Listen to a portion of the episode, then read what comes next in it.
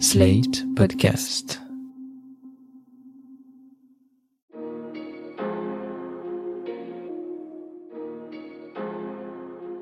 Bonjour et bienvenue dans Le Monde Devant Soi, le podcast d'actu international de Slate.fr. Je suis Christophe Caron et je suis en compagnie de Jean-Marie Colombani, directeur de la publication de Slate. Salut Jean-Marie. Salut Christophe. Et d'Alain Frachon, éditorialiste au Monde et spécialiste des questions internationales. Salut Alain. Bonjour Christophe. Mercredi 24 novembre, le naufrage d'un bateau dans la Manche a entraîné la mort de 27 personnes, 17 hommes, 7 femmes et 3 jeunes qui tentaient de rallier les côtes britanniques dans l'espoir d'une vie meilleure.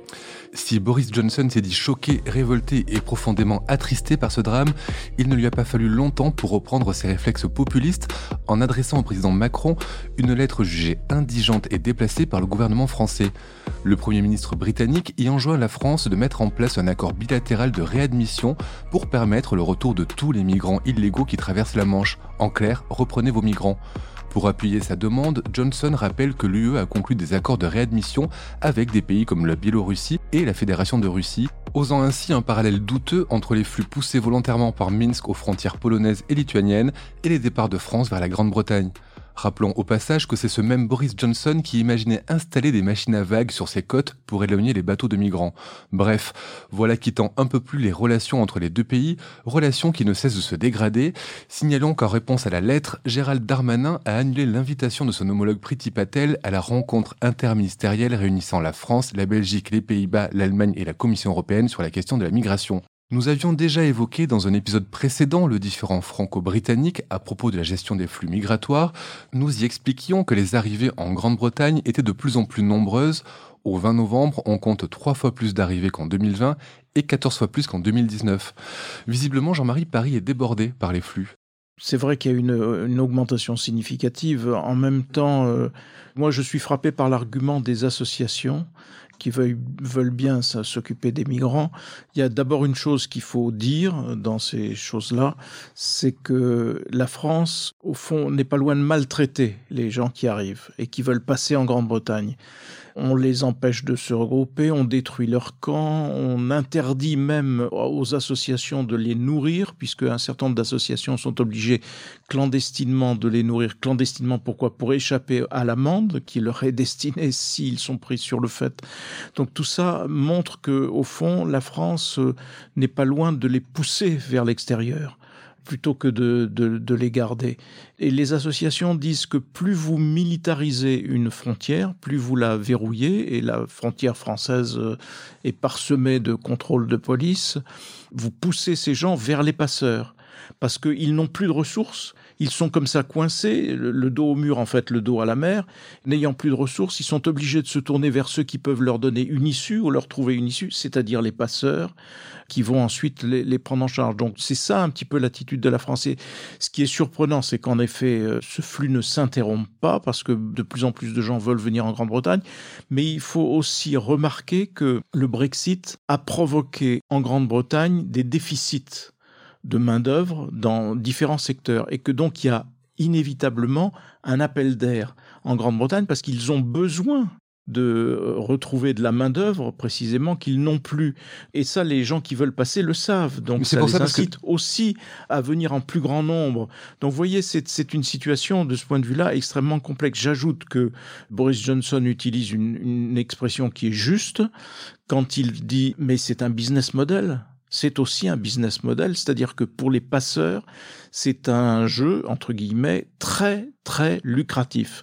Et que cette, ce caractère lucratif fait que vous démantelez quelques réseaux, mais il s'en forme aussitôt à côté d'autres parce qu'il y a une sorte de, de, pression du marché, en quelque sorte, qui fait que à cet intérêt de gain immédiat et rapide font que ben, des gens vont s'y consacrer ou s'y précipiter aussi, et que donc c'est une lutte un petit peu sans fin de ce point de vue-là. Alors j'entends bien votre argument, Jean-Marie, qui est de dire que la France maltraite les migrants qui sont sur les côtes françaises en direction de, de l'Angleterre, mais pourtant ils ont quand même la volonté, Alain, de choisir la Grande-Bretagne. Quand on entend nombre de politiques à droite qui disent que notre système de protection sociale attirerait les migrants du monde entier, ceux-ci pourtant ne veulent pas s'arrêter en France, ils choisissent la Grande-Bretagne comme destination finale. Est-ce que c'est, comme le dit Jean-Marie, parce qu'il y a cette sensation qu'on manque de manœuvre là-bas, qu'il y a la possibilité de, de travailler, de s'établir? Pourquoi est-ce qu'ils choisissent l'Angleterre? Pour la plupart, euh, les gens qui essayent de rentrer en Grande-Bretagne à partir de la France sont souvent des Afghans, et en ce moment, beaucoup des Irakiens, et notamment des Kurdes d'Irak. Et euh, ce sont des gens qui parlent ou se débrouillent ou possèdent un peu d'une langue étrangère qui est l'anglais. Ils ont aussi souvent de la famille en Grande-Bretagne. Parmi les gens qui essayent de passer, il y a des mineurs qui veulent rejoindre leurs parents ou des femmes qui veulent rejoindre leur mari. Il y a des familles qui veulent se recomposer en Grande-Bretagne. Le marché du travail a cette réputation parce qu'on parlait d'un business model, mais les migrants savent comment les choses se passent et ils savent que le marché du travail est plus souple et plus ouvert en Grande-Bretagne, donc ils vont aussi en Grande-Bretagne de façon traditionnelle d'ailleurs. Et puis là, encore plus, parce qu'il y a un manque de main-d'œuvre en ce moment en Grande-Bretagne, qui d'ailleurs ralentit. La croissance britannique est inférieure à celle que nous avons, par exemple, en France, en moyenne dans la zone euro. Donc euh, voilà pourquoi ce sont des migrants économiques aussi. Parce que si vous êtes kurde irakien, ce n'est pas véritablement une question d'asile politique. Euh, je ne dis pas que c'est la Scandinavie, le, le Kurdistan d'Irak, mais c'est une région relativement libre, relativement. Hein, de même que l'ensemble de l'Irak. Je ne veux pas non plus embellir la, situation.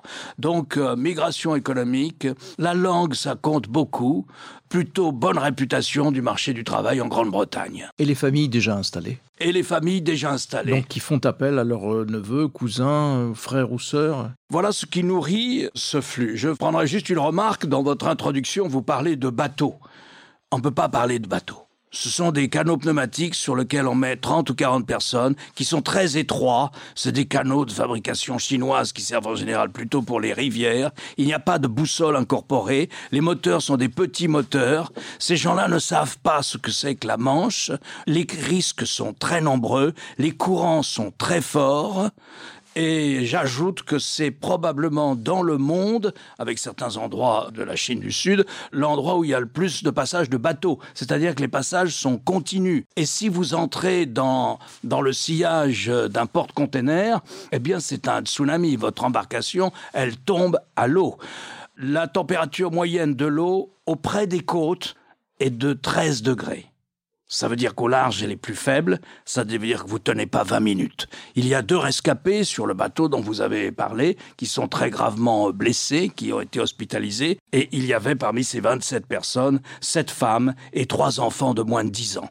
Et ce que dit Alain me fait penser à cette interpellation du Guardian, qui se dit mais jusqu'à quand nos, dirigeants, parlant des dirigeants britanniques et français, vont-ils être aveugles au niveau de désespoir qu'il faut pour euh, justement embarquer sur ces canaux pneumatiques à moitié dégonflés ou à moitié gonflés dans une mer glacée avec femmes et enfants jusqu'à quel niveau de désespoir pour affronter ces périls-là? Donc euh, peut-être un, peu d'humanité, s'il vous plaît, quoi, de la part de nos dirigeants. Et vous avez bien fait de rappeler effectivement que le terme bateau est un abus de langage puisque les embarcations sur lesquelles les migrants prennent la mer sont de plus en plus précaires. On parle même parfois de simples piscines pour enfants avec des pelles pour pouvoir faire cette traversée. J'aimerais maintenant qu'on se concentre un peu sur le cas Johnson qui instrumentalise cette crise entre la France et euh, la Grande-Bretagne sur le cas des flux migratoires. Jean-Marie, est-ce que cette fermeté du Premier ministre sur ces dossiers-là, comme le dossier sur la pêche, est une manière de reprendre la main dans un contexte de politique intérieure mouvementée? Bah, c'est un contexte de politique intérieure qui, où il est un petit peu affaibli par les effets du Brexit. Vraiment, son étendard et ce pourquoi il est arrivé à, en lieu et place de sa prédécesseur, c'est le Brexit. Le Brexit, c'est fini, c'est signé, c'est en application. Et donc, euh, il n'a pas d'autre cheval de bataille, en quelque sorte, pour euh, rallier l'ensemble du camp conservateur à son panache euh, blanc. Et donc, euh, la relation avec la France est un sorte de substitut ou de prolongement du Brexit, la relation, ou plutôt l'affrontement avec la France. Et ça lui sert un petit peu de substitut à ce qui était avant le combat pour le Brexit. D'autant que le Brexit, dans les faits, ben, ça emporte des conséquences qui ne sont pas positives euh, nécessairement. Problème d'approvisionnement, problème aigu sur l'Irlande, parce qu'on ne sait toujours pas comment cela va tourner, guerre évidemment sur le front de la pêche, mais pour le, les, les britanniques au jour le jour. Ce sont des problèmes dans le système de santé parce que les personnels médicaux venus d'Europe ont dû repartir. Ce sont des problèmes d'approvisionnement parce que les camions ne sont plus conduits, parce que les chauffeurs de camions qui étaient d'origine européenne ont dû repartir, et ainsi de suite. Donc ça crée quand même plus euh, la gestion, à mon avis, assez désastreuse du virus par euh, les autorités britanniques, par Boris Johnson, qui ajoute aussi à la complexité et aux difficultés objectives. D'ailleurs, je me demande comment, dans ce contexte quand même qui est assez gravement euh, perturbé, comment les travaillistes n'ont pas réussi à reprendre le dessus, même si euh, les sondages euh, commencent à s'améliorer de façon significative pour eux. Mais enfin, donc tout cela est un contexte politique où Boris Johnson a trouvé très... Moi, je le compare assez bien aux, aux dirigeants algériens qui, comme l'avait noté maladroitement parce qu'il est président de la République, Emmanuel Macron, ont pour principal argument politique dans la vie, c'est la faute de la France mais du coup, ça masque leurs propres euh, difficultés intérieures. Et Boris Johnson a trouvé, en effet, que c'était plus facile pour gagner la popularité, soutenu d'ailleurs par les journaux tabloïds euh, anglais, dont le slogan c'est Blame France. Donc on est en plein dans une phase de, aux États-Unis on aurait dit French bashing, mais de Blame France. Donc on blâme la France pour, pour son comportement et avec l'escalade qui est, qui est celle de Boris Johnson, qui a d'abord fait passer ou voulu faire passer Emmanuel Macron pour complice des passeurs, et puis qu'il a escalade un petit peu en disant mais il faut que la France récupère tous ceux qui sont illégalement entrés en, Grande-Bretagne. On, va revenir hein, sur la situation intérieure en Grande-Bretagne, mais est-ce que c'est aussi euh, pour vous, Alain, un moyen de mettre la pression sur l'Union dans le cadre de ces négociations interminables sur le Brexit, en particulier sur le point d'achoppement qui est la question nord-irlandaise ou les zones de pêche? Sans doute. Euh, pour ce qui est de la pêche, l'Union a trop longtemps laissé la France seule, alors que ça concerne aussi les pêcheurs néerlandais, belges, allemands, dont vous avez parlé. Il y a eu un accord. On s'est entendu. C'est-à-dire que maintenant, la Grande-Bretagne a dit, tous les pêcheurs qui arrivent à prouver qu'ils pêchaient traditionnellement dans ces zones de pêche pourront continuer à le faire. Il suffit qu'ils sollicitent une licence et nous leur donnerons des licences. Bon, la question, elle est réglée à 75 ou 80% puisque 1000 licences ont été décernées, mais il en reste pour les plus petites embarcations, les plus petits euh, chalutiers, il reste à peu près 150 licences qui concernent essentiellement une zone euh, que je connais bien, qui est très très belle, qui est une zone qu'on appelle les Écréous. Ce sont des rochers qui sont entre les îles anglo-normandes et la France. Donc là, ça va mal. La Commission a aidé la France. Elle n'a pas laissé la France face à face, mais elle a mis du temps. Elle n'a pas laissé la France face à face avec la Grande-Bretagne dans cette histoire. La Commission a réeuropéanisé ce conflit avec les Britanniques, puisque ce conflit était en principe réglé par l'accord de commerce qui a été conclu, l'accord de divorce qui a été conclu pour organiser les relations commerciales entre les deux parties. La Commission a donné jusqu'au 10 décembre aux Britanniques pour s'expliquer et pour dire quels sont ces critères qui lui servent, ou qui, plutôt qu'elle avance, pour ne pas délivrer les 150 licences euh, qui manquent. Mais vous voyez, c'est rien, c'est infime. Ça ne concerne pas la pêcherie, les grandes pêches britanniques. C'est véritablement, comme le disait Jean-Marie, Johnson vit du Brexit. Il n'est au pouvoir que par le Brexit. Et il pense qu'il ne reste au pouvoir que par le Brexit. Il ne veut pas tourner cette page. Elle lui a été favorable. Et il est dans une mauvaise situation. Il est dans une mauvaise situation parce qu'il a soutenu il y a trois semaines un député, même un des chefs du groupe parlementaire conservateur, manifestement corrompu, et qui a dû d'ailleurs démissionner de la Chambre des communes. Et puis ensuite, il a eu un discours catastrophique la semaine dernière devant le patronat, la grande confédération patronale britannique, où il est arrivé en cherchant ses notes, en les perdant. So with, with safer streets, uh, with great local schools, uh, with fantastic uh, broadband. Uh, yesterday I went as we all must, uh, uh, to, to Peppa Pig World. I don't know if you've been to Peppa Pig World. Who's been to, hands up anyone who's been to Peppa Pig World? Not enough.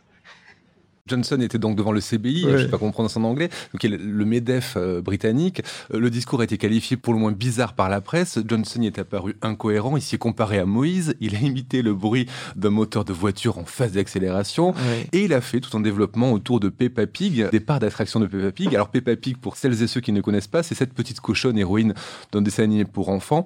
Et là, il a surpris tout le monde jusqu'à la BBC qui s'est demandé s'il si, perdait pas la, la, la vision de Boris Johnson à ce moment-là était hallucinante parce qu'en effet, il était à la tribune, il s'est perdu dans ses papiers. Et donc, il a d'abord pensé qu'il allait retrouver très vite le fil de son discours, mais ça n'est pas venu, et donc il a continué à piocher, à piocher, à piocher, et puis voyant qu'il ne trouvait rien, il s'est mis à faire des bruits bizarres, donc on s'est dit, mais quoi, il imite un cochon, ou quoi, etc. Et puis à parler de cette fameuse marionnette Peppa Pig. Et, il s'est lancé là-dedans euh, à la surprise générale. Et la BBC, qui est quand même une institution en Grande-Bretagne, a dit, mais est-ce qu'il a toute sa tête? C'était ça la conclusion. Et en effet, on pouvait se demander est-ce qu'il avait toute sa tête? Et donc, est-ce qu'il a toute sa tête quand il écrit à Emmanuel Macron C'est une question qu'on peut élargir.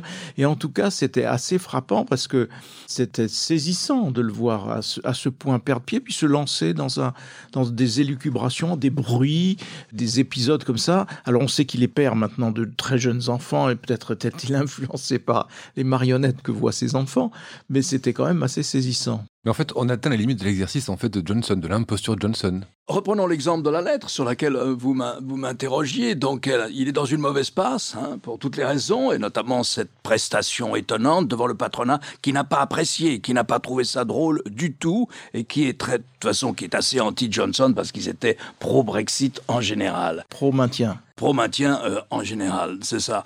Eh bien, reprenons le cas de cette lettre. Alors dans la lettre, qu'est-ce qu'il dit?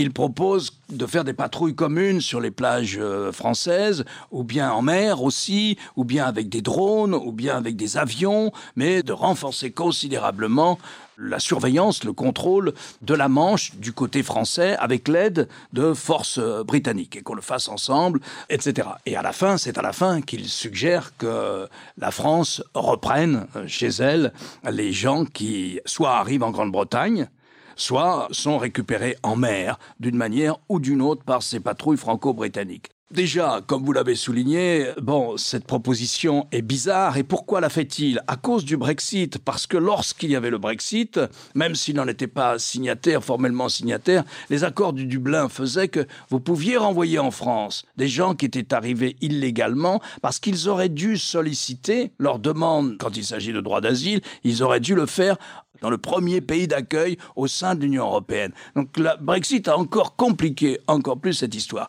Mais on voit que c'est de la pure politique parce que qu'ont fait les Britanniques dès jeudi soir, c'est-à-dire avant même que les Français ne reçoivent la lettre officiellement, puisqu'ils l'ont reçue aujourd'hui, mais dès jeudi soir, la lettre était sur Twitter. Ils ont donné la lettre sur Twitter. Et donc on voit bien que l'objectif était un objectif de politique intérieure. Et vous voyez, c'est la faute des Français.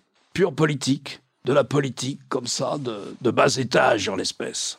Oui, et qui lui a réussi. Euh, donc, euh, c'est ça qui est assez frappant, malgré, encore une fois, les difficultés qui sont les siennes euh, aujourd'hui et qui font qu'une partie, malgré tout, de l'opinion commence à s'en détacher. Je ne sais pas si ça peut aller jusqu'à inverser le rapport des forces, parce que le rapport des forces reste, malgré tout, pour le moment, vraiment favorable aux conservateurs.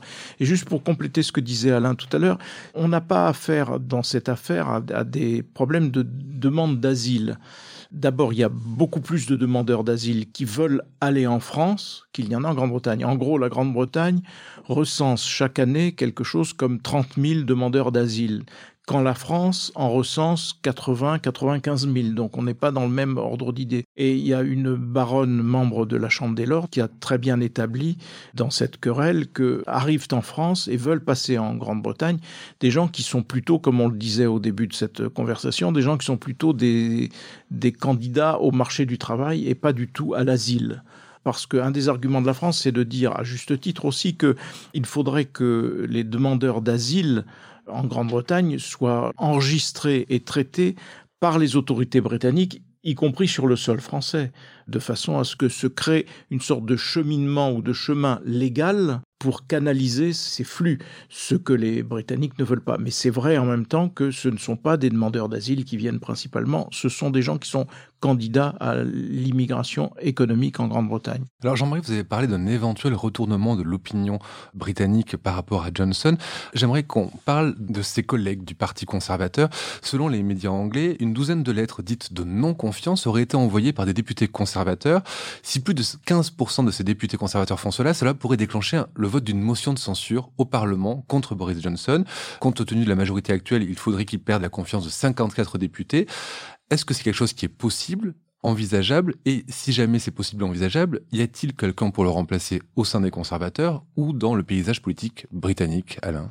C'est envisageable et c'est déjà arrivé. Il est déjà arrivé que le parti majoritaire, donc à la Chambre des communes, décide que le Premier ministre ne fait pas l'affaire, vote une défiance euh, avec euh, cette minorité qualifiée dont vous avez parlé, et on change. C'est arrivé à Margaret Thatcher à la suite euh, de sa décision d'imposer un impôt particulier aux collectivités locales.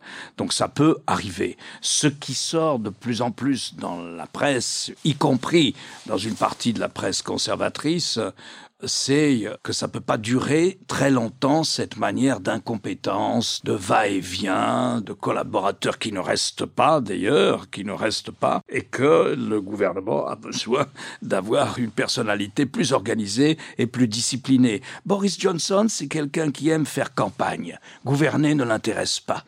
Mais il a encore cette base. Il a gagné sur des bastions britanniques dans le nord de la Grande-Bretagne. Il incarne une nouvelle forme de conservatisme. Il n'est pas du tout dans la lignée de Margaret Thatcher, de ce que nous appellerions en France le libéralisme, c'est-à-dire moins il y a d'État, mieux c'est. Pas du tout. Il est interventionniste.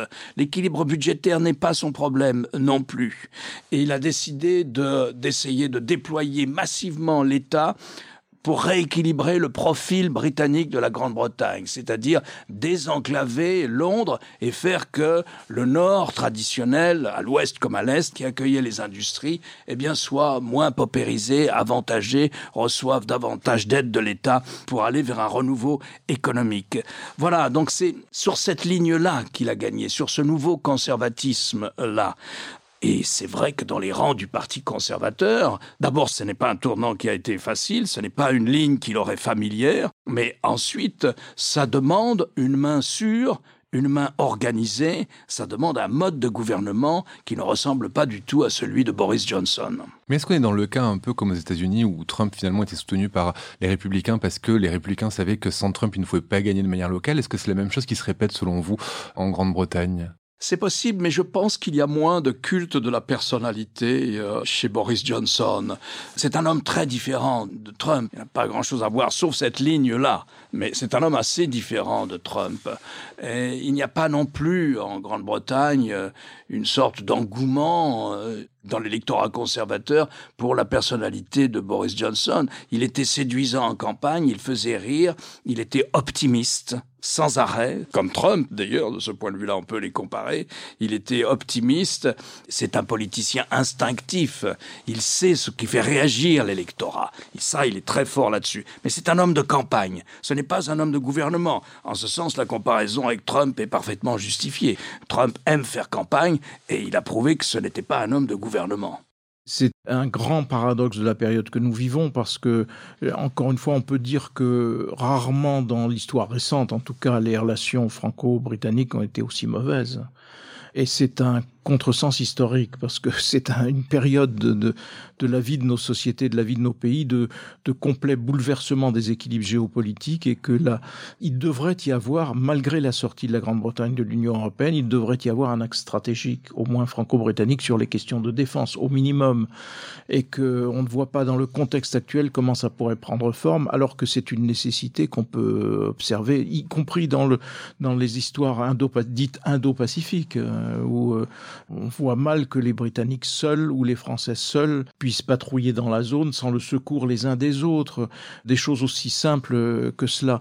Et le tour que prennent nos, discussions est évidemment de ce point de vue-là assez catastrophique pour toutes les raisons qu'on a exposées euh, et dans lesquelles en effet les problèmes des migrants tiennent une place importante. Il pourrait y avoir des surprises, parce que c'est aussi un homme de surprise. Euh, il pourrait y avoir des surprises. Et selon euh, une chercheuse de l'Institut Montaigne à Paris, Georgina Wright, qui s'appuie en partie sur un, un scoop du Sunday Times, Londres pourrait, dans les mois qui viennent, proposer à la France une coopération stratégique. Vous savez, il y a déjà des accords de défense conclus à Saint-Malo en 1998, puis ensuite à Londres, Lancaster House, en 2010. Et c'est une coopération qui fonctionne bien et qui naturellement a été ébranlé non seulement par le Brexit, mais par tous les différents franco-britanniques dont nous avons parlé ici depuis un mois ou un mois et demi.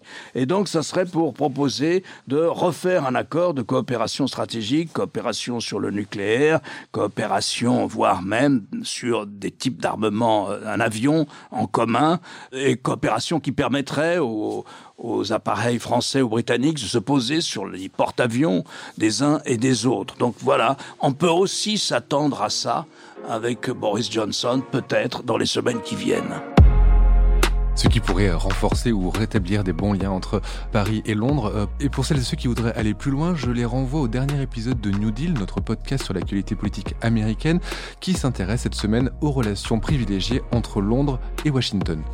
Merci Alain, je rappelle votre chronique euh, hebdomadaire chaque jeudi sur le monde.fr et dans le monde. Jean-Marie, je rappelle vous votre participation hebdomadaire le jeudi aussi à l'émission Politique sur France 24. Merci messieurs et à la semaine prochaine. Retrouvez le monde devant soi chaque vendredi sur slate.fr votre plateforme de podcast préférée.